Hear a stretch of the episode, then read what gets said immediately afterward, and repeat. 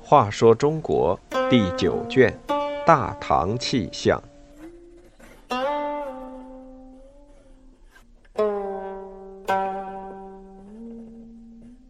四十二玄武门之变。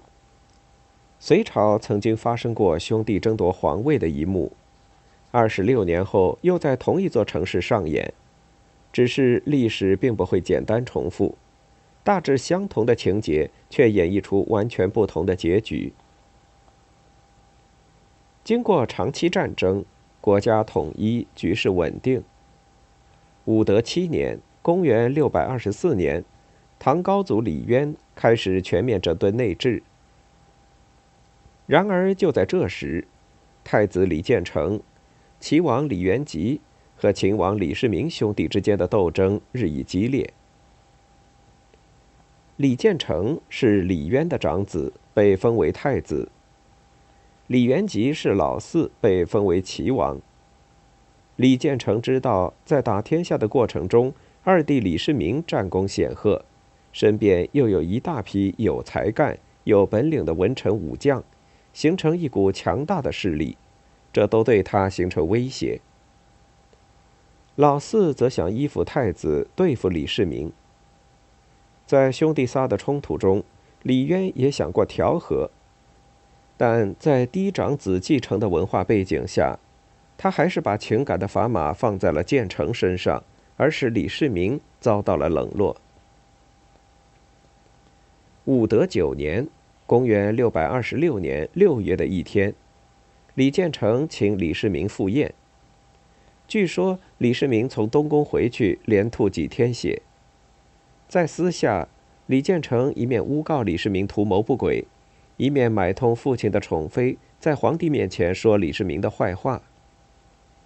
李渊准备降罪李世民，大臣陈叔达见到，秦王有大功于天下，不可惩罚，何况他性情刚烈，一旦惹急了，后果不堪设想。李渊听了这番话，又犹豫起来。李建成的举动引起秦王府上下的恐惧。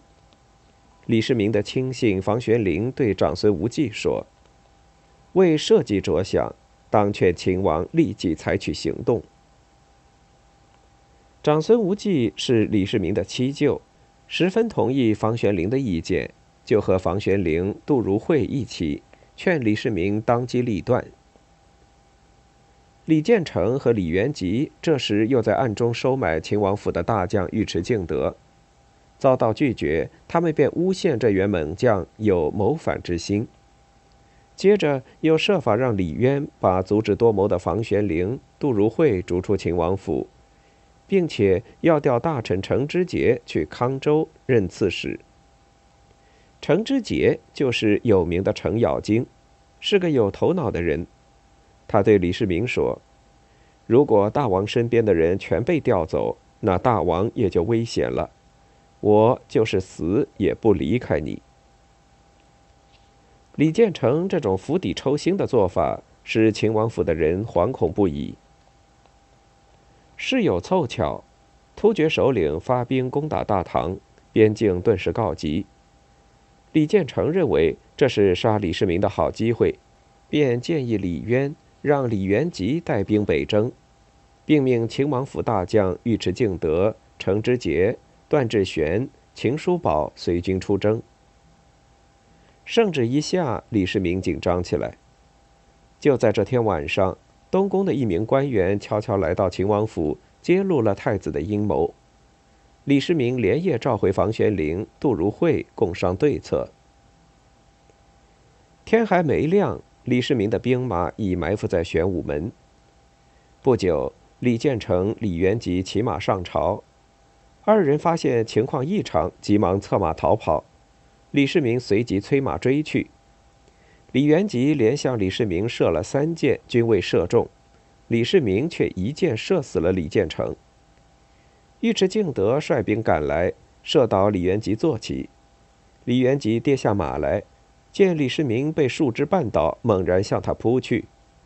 尉迟敬德见状，大叫一声，狗贼休伤我主！”李元吉吓得忙向武德殿奔去，没跑几步就被尉迟敬德射死。这时，李建成的卫队赶来，双方在玄武门前厮杀起来。李世民命尉迟敬德入宫保卫李渊。李渊猛见尉迟敬德手执兵刃入宫，惊问道：“谁在外面作乱？你来此何事？”尉迟敬德回答说：“太子和齐王造反。”已被秦王杀了，我奉秦王之命前来护驾。李渊忙问左右大臣：“这下如何是好？”萧雨等人答道：“建成和元吉武功于天下，又嫉妒秦王功高望重，企图谋害他，所以秦王杀了他们。